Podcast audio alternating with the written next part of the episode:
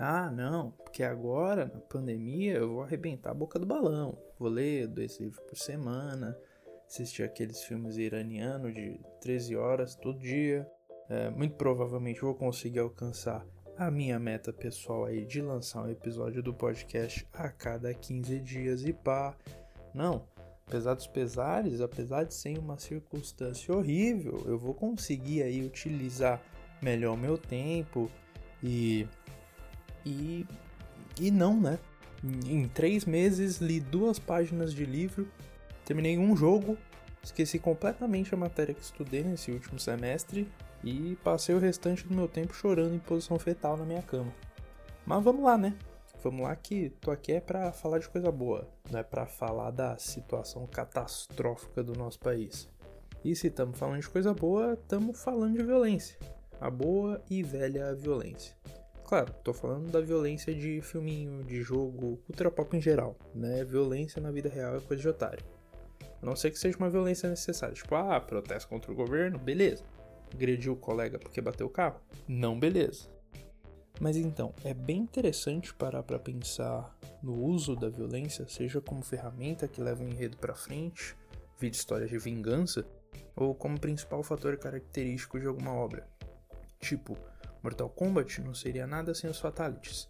E é um uso onde o intuito daquelas tripas na tela e o sangue jorrando não são necessariamente para chocar o público Bem, pelo menos não para chocar o seu público-alvo, e não para chocar no sentido, digamos, mais sério da coisa. O objetivo ali não é a repulsa ou reflexão, mas o humor, divertimento, entretenimento.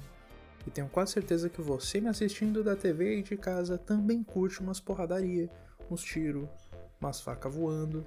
Sempre bom, umas explosão. É bom, no geral tem bastante coisa boa nessa pegada. Tem ruim, tem ruim também, mas aí até nas melhores famílias. E aí, eu li o primeiro volume de Fire Punch, mangá de Tatsuki Fujimoto, publicado aqui no Brasil pela JBC.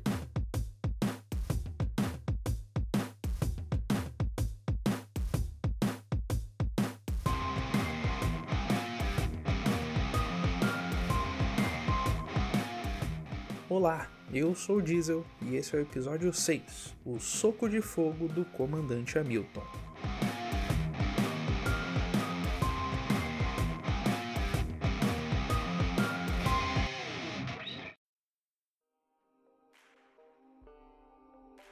Como falei, de Fire Punch, eu não vou dar nenhum spoiler, mas vou falar sobre alguns detalhes em geral, coisas que estão na trama, né? Alguns elementos sobre o que é Fire Punch. A história se passa em um mundo onde alguns seres humanos já nascem com poder e essas pessoas são chamadas de os abençoados. Como a primeira página do mangá já expõe, uma abençoada que era chamada de Bruxa do Gelo acabou congelando o mundo todo e assim a sociedade foi pro caralho e a galera endoideceu. E aí, beleza, já tinha ouvido falar que era realmente uma história Dark Fantasy, né? uma fantasia dark, a fantasia com sangue, tripas, uma fantasia adulta. E eu realmente curto essas coisas mais puxadas para um toque sombrio e tal. Ou pelo menos curtia, né? Talvez eu esteja perdendo um pouco o gosto pela coisa. E porque eu tô trazendo Fire Punch pra cá.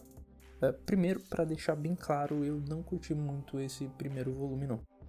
É, sim, eu pretendo ler o próximo volume, pelo menos o volume 2, para ver se eu vou continuar, se paro por aí ou não e porque eu não curti. Esse é um mangá com tentativas de estupro, incesto, pedofilia, isofilia, assassinatos e canibalismo.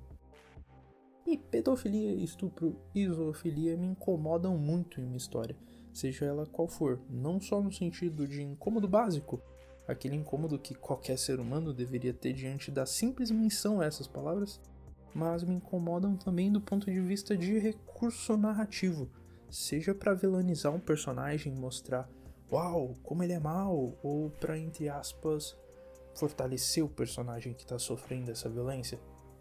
O que geralmente ocorre com personagens femininas, na maioria das vezes.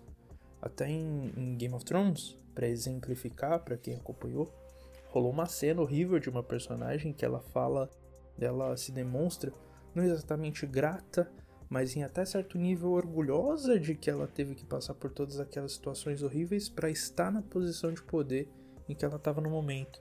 Ou seja, foi a partir da violência que ela cresceu, foi a partir da violência que ela conseguiu aquele poder. E essa utilização é algo bem problemático. Ao meu ver, em quase todas as situações, não importa exatamente o que está acontecendo naquela história, mas o como, a execução. E algumas coisas acabam fugindo dessa minha, entre aspas, regra de que o que importa é a execução e não o que está rolando. O abuso sexual como recurso narrativo é algo que, sim, em obra X pode ser melhor utilizada, em obra Y pode ser pior utilizada, mas no geral, a não ser que seja algo muito específico que trate diretamente sobre isso, não é algo que eu veja como necessário em uma obra de ficção. Então, independente da execução, para mim meio que não desce. Em Fire Punch, se não me falha a memória, não acontece nenhum abuso sexual em tela durante o ato, mas ocorrem várias tentativas e várias situações de abuso. E como eu disse agora há pouco, é um mangá com uma porrada de elementos pesados.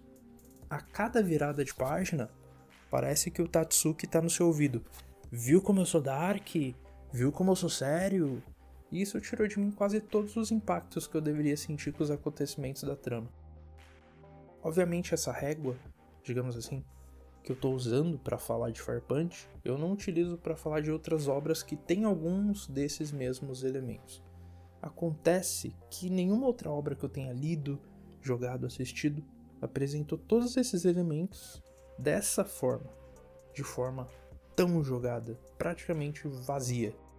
E não é como se eu fosse o baita conservador que não quer violência ou assuntos delicados em seus gibizinhos.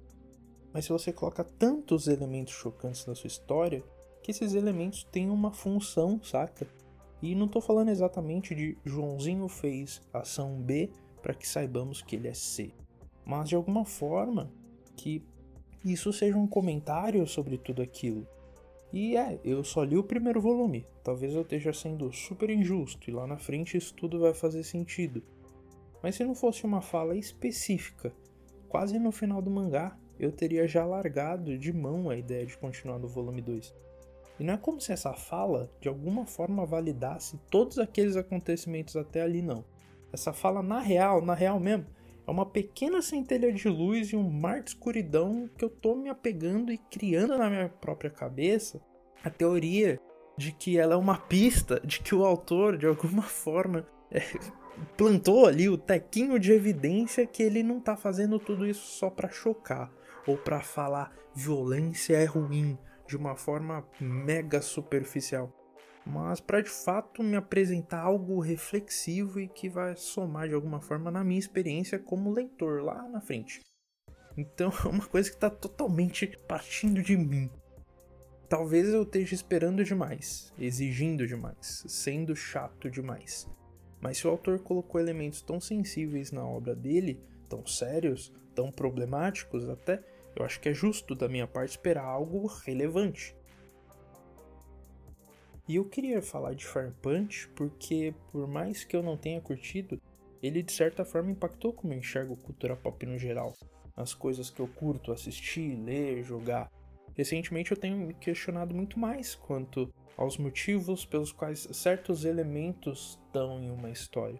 Será que normalizar completamente a violência, em certo ponto, não está alienando a gente, movendo as indústrias culturais para um caminho mega homogêneo, onde o objetivo do joguinho AAA é violência, o comentário do filme blockbuster é a violência, e a moral do livro best-seller é violenta?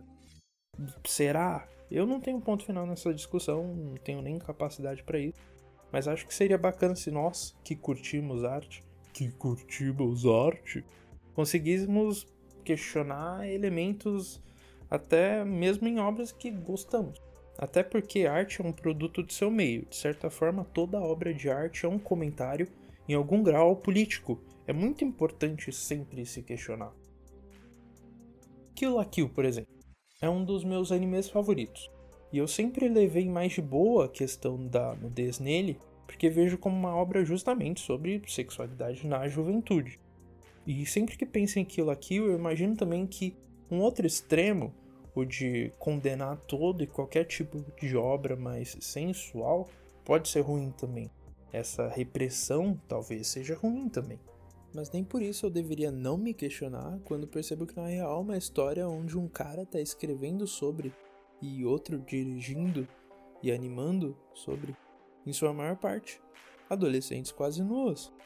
E não posso ignorar que o machismo e a fetichização de mulheres jovens é uma realidade. É aquilo, constante aprendizado, saca? Não que eu seja um modelo para nada ou o grande iluminado que tá falando algo novo para você. Mas enfim, espero que você tenha entendido o que eu quis dizer. É sempre bom refletir a respeito do porquê das coisas estão acontecendo naquela história, por mais que você goste dela. Eu acho válido refletir a respeito. Em resumo, é, sobre Fire Punch, eu esperava um mangá que abordasse a natureza humana e os nossos limites em sociedade, mas só recebi um grande amontoado de cenas chocantes e vazias. Tô torcendo para que no volume 2 eu me surpreenda.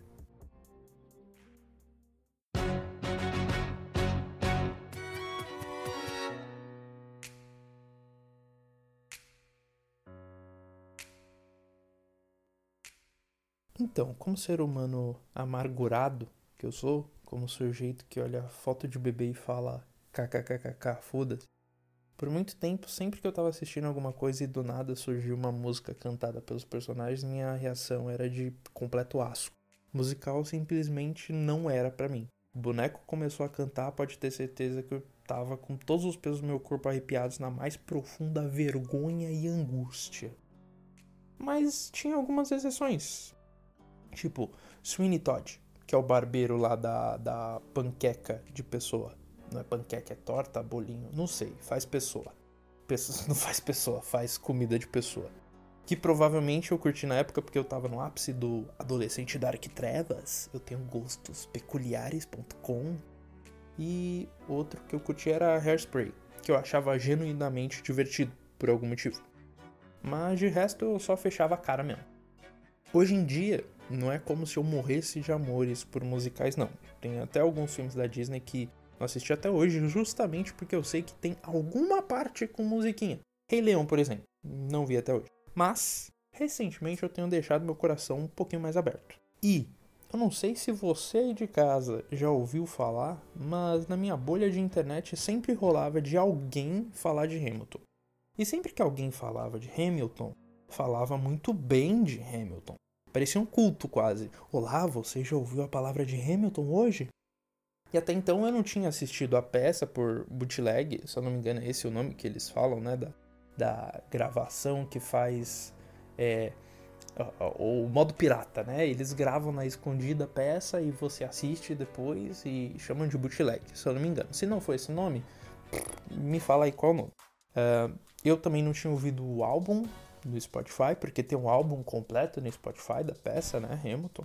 E em julho de 2020 mesmo, agora em julho, recente, saiu na Disney Plus uma versão oficial filmada da peça, uma versão HDzona, versão bem filmada pra cacete.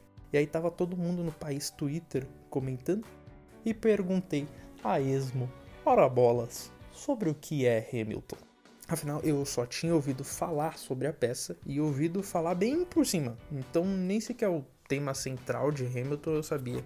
Aí, beleza, perguntei. Aí, minha querida Mai, aliás, beijo Mai, respondeu: É a história dos Estados Unidos em rap. Aí eu abri um sorrisão. Por quê? Porque essa é uma ideia genial. Porque, à primeira vista, é algo que não tem nada a ver. A história de um dos pais fundadores dos Estados Unidos, Alexander Hamilton, em um musical todo em rap. São coisas que você não imagina automaticamente juntas. Não é que nem pipoca e guaraná, frio e coberta. São elementos tão opostos que automaticamente meu interesse foi lá pro cacete, no nível mais alto possível.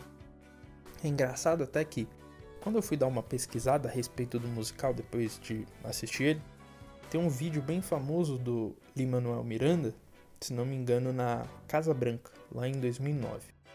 O Lin-Manuel Miranda é o cara que fez Hamilton, né? Escreveu Hamilton e tudo mais. Tem um, um vídeo dele lá na, na Casa Branca, né? que ele performa a, a música inicial da peça. Não estava finalizada. E aí o, ele começa a cantar e o pessoal que está acompanhando não sabe muito bem como reagir.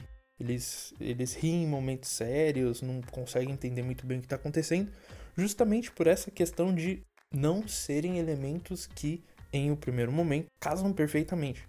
Então, obviamente, o pensamento inicial foi: ah, que legal, humor, piadas, kkk, rap com política, lá lá lá. E vendo a peça, você percebe que essa não é a ideia. Não é para ser só engraçadinho. Claro que tem momentos de, de humor, né? Momentos mais leves. Mas esse paralelo, uma pessoa que era vista de baixo, um imigrante que conseguiu mudar o mundo com o poder da sua escrita, funciona muito bem com o rap e rappers em geral. No caso, esse paralelo aí sendo do Alexander Hamilton, né, com a cultura rap e tudo mais. Mas aí beleza, saiu Hamilton na Disney Plus. Peguei o meu pé de pano, viajei até os Estados Unidos, paguei todos os pedágios, cheguei em um Burger King, conectei no Wi-Fi de graça e aproveitei para baixar o torrent de 1080p bonitão pra cacete. E aí eu vi Hamilton. Duas horas e fucking 40 minutos de um musical, que é um musical musical. Não é um Sweeney Todd, Hairspray, que tem musiquinha, cena com diálogo normal e depois mais musiquinha. É duas horas e fucking meia de música. E eu fiquei apaixonado nessa porra. Uma das coisas mais fodas que eu levei de Hamilton é uma coisa que eu praticamente tinha me esquecido. E ver esse musical fez com que isso agora fique grudado na minha mente, espero que para sempre, que é o quão poderosas histórias podem ser, independente da forma que elas são contadas. E como é bonito ver as características próprias de um tipo de mídia sendo realçadas. Quando um jogo se torna ainda mais poderoso por ser um jogo, uh, conseguindo contar ou transmitir algo pelas suas mecânicas, jogabilidade. Quando um quadrinho consegue tocar temas delicados da nossa sociedade de uma forma única por ser um quadrinho. Quando um filme consegue tchananana por ser um filme, etc, etc. Você entendeu já meu ponto. Hamilton é tão bom, me tocou tanto por ser um musical. E isso para mim é especial justamente por eu ser uma pessoa quase anti-musical é como passar a vida toda odiando galinha e descobrir que uma das suas comidas favoritas é ovo. Essa foi uma analogia ótima e você tem que concordar comigo. É, talvez tudo que eu fale aqui sobre o que eu curti em Hamilton seja a coisa mais genérica do mundo e para quem já assistiu mais peças, né, mais musicais vai falar, ué, mas é, é isso aí, né, o que, que você esperava? Isso aí é normal de teatro, é normal de musical, mas é aquilo, eu nunca tinha visto um musical antes que não seja um filme-filme, um, um, um musical que fosse a filmagem da peça. Então, para mim, tudo é novidade, tudo é incrível, tudo é um mundo novo. Então, o, o, o, lance de cada personagem tem um tema próprio, uma batida, uma melodia, uma frase, uma palavra-chave.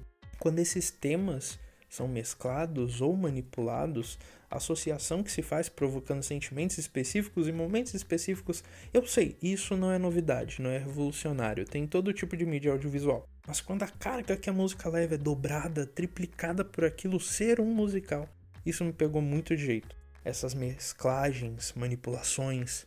É, eu vou dar alguns exemplos. Na primeira música da peça, Alexander Hamilton, né, esse é o nome da música, né? nós somos apresentados ao, ao, protagonista e todas as dificuldades que ele enfrentou desde muito novo. E uma frase dessa música é: Em Nova York você pode ser um novo homem. É, In New York you can be a new man.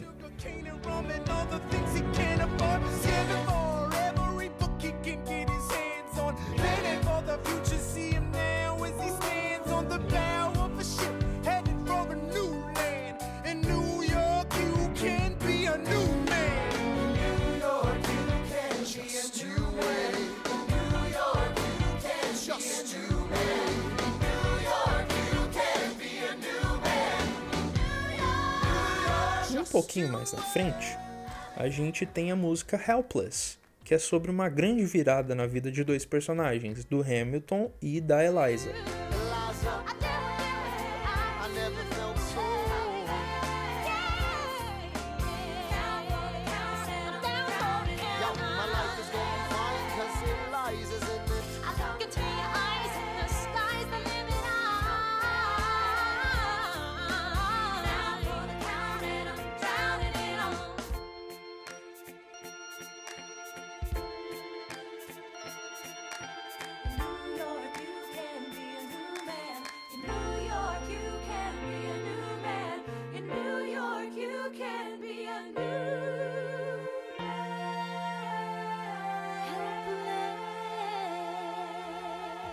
Notou? É, é a mesma frase que da outra música.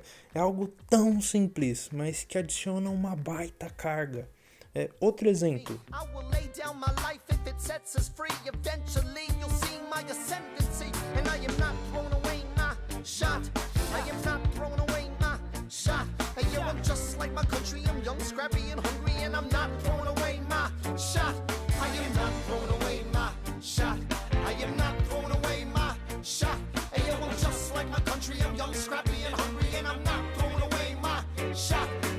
Esse trecho é da música My Shot, que fala basicamente sobre não perder oportunidades, aproveitar chances. E quando Hamilton se depara com, com uma oportunidade à frente dele. I was just like you when I was younger. Head full of fantasies of dying like a martyr. Yes. Dying is easy, young man. Living is harder. Why are you telling me this? I'm being honest. I'm working with a third of what our Congress has promised.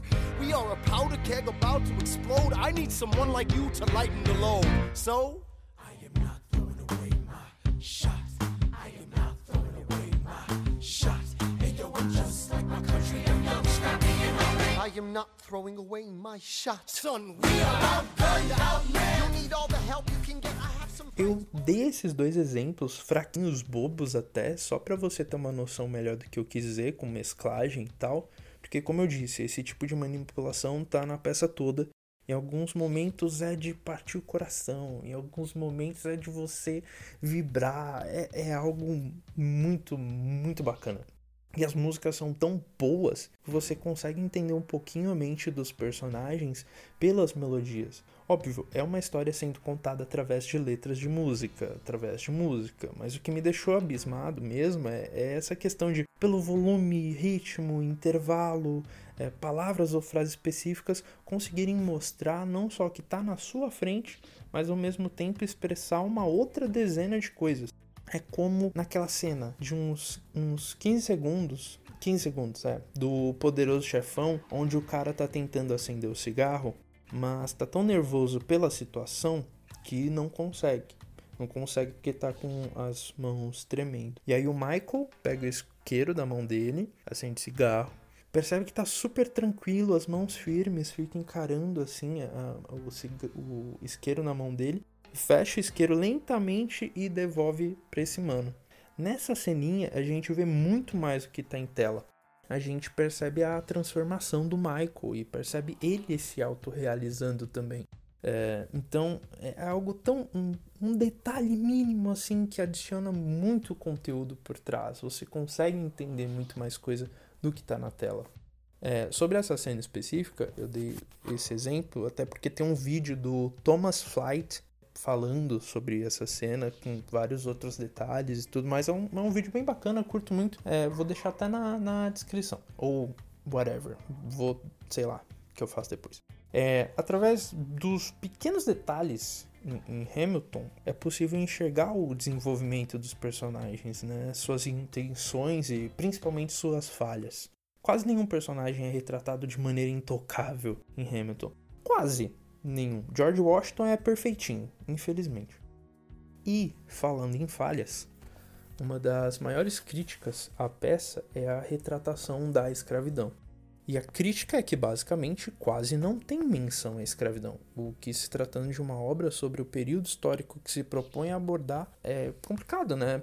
Na real, eles até citam por cima umas duas ou três vezes e já era, é, é isso.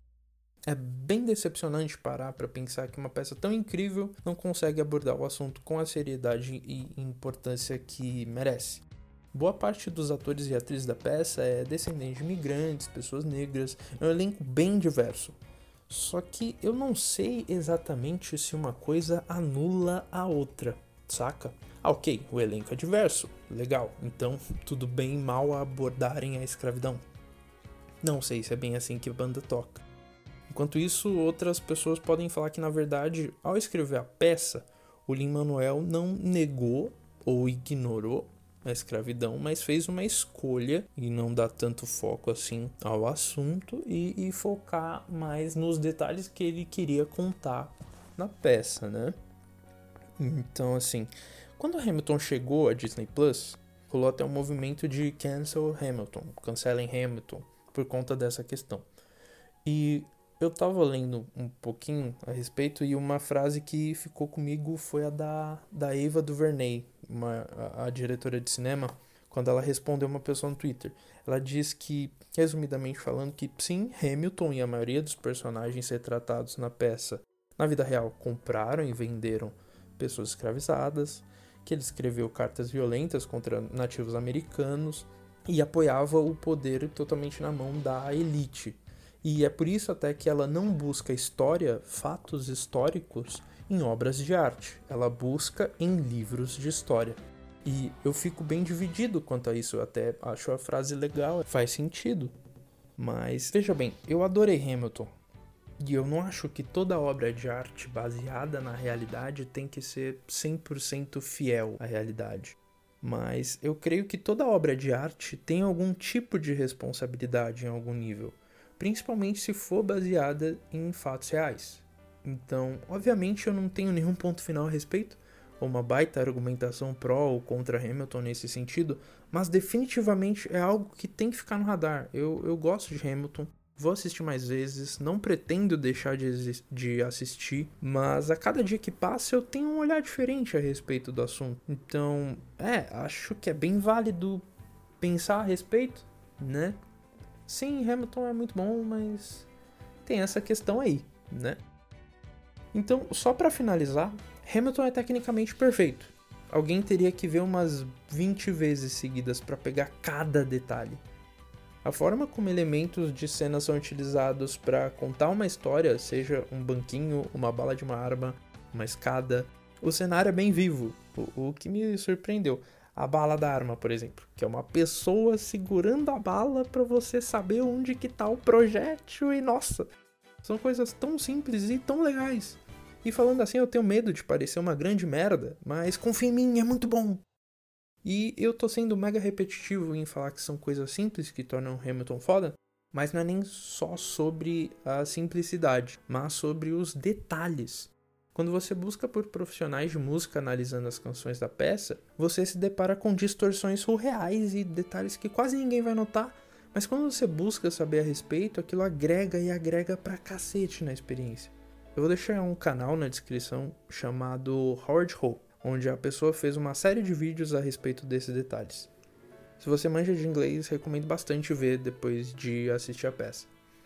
Hamilton tem alguns temas, é, assuntos. É muito sobre como um cara obstinado, teimoso e obcecado pelo que ele deixaria para trás após sua morte, obcecado com qual seria sua marca no mundo, como esse cara acabou trazendo para si feitos incríveis e também horríveis. Porque, cara, como Hamilton é um desgraçado, e olha, eu tô falando do personagem mesmo, não da figura histórica. E se você assistir, vai saber por quê.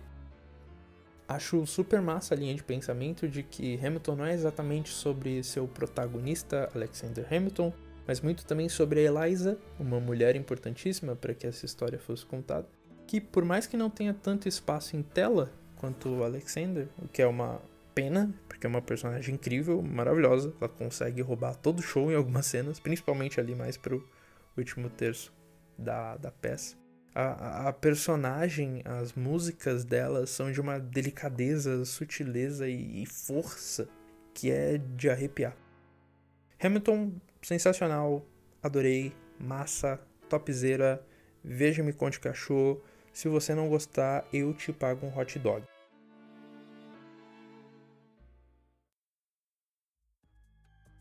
E é isso. Espero que tenha gostado. Caso queira me seguir no Twitter, o arroba é diesel underline pq. Diesel no caso é D-I-E-S-E-L, tipo diesel mesmo. Tô sempre por lá, disposto a trocar uma ideia, um xingamento, um pensamento, o que preferir. Críticas, comentários e sugestões são sempre muito bem-vindas. Até a próxima!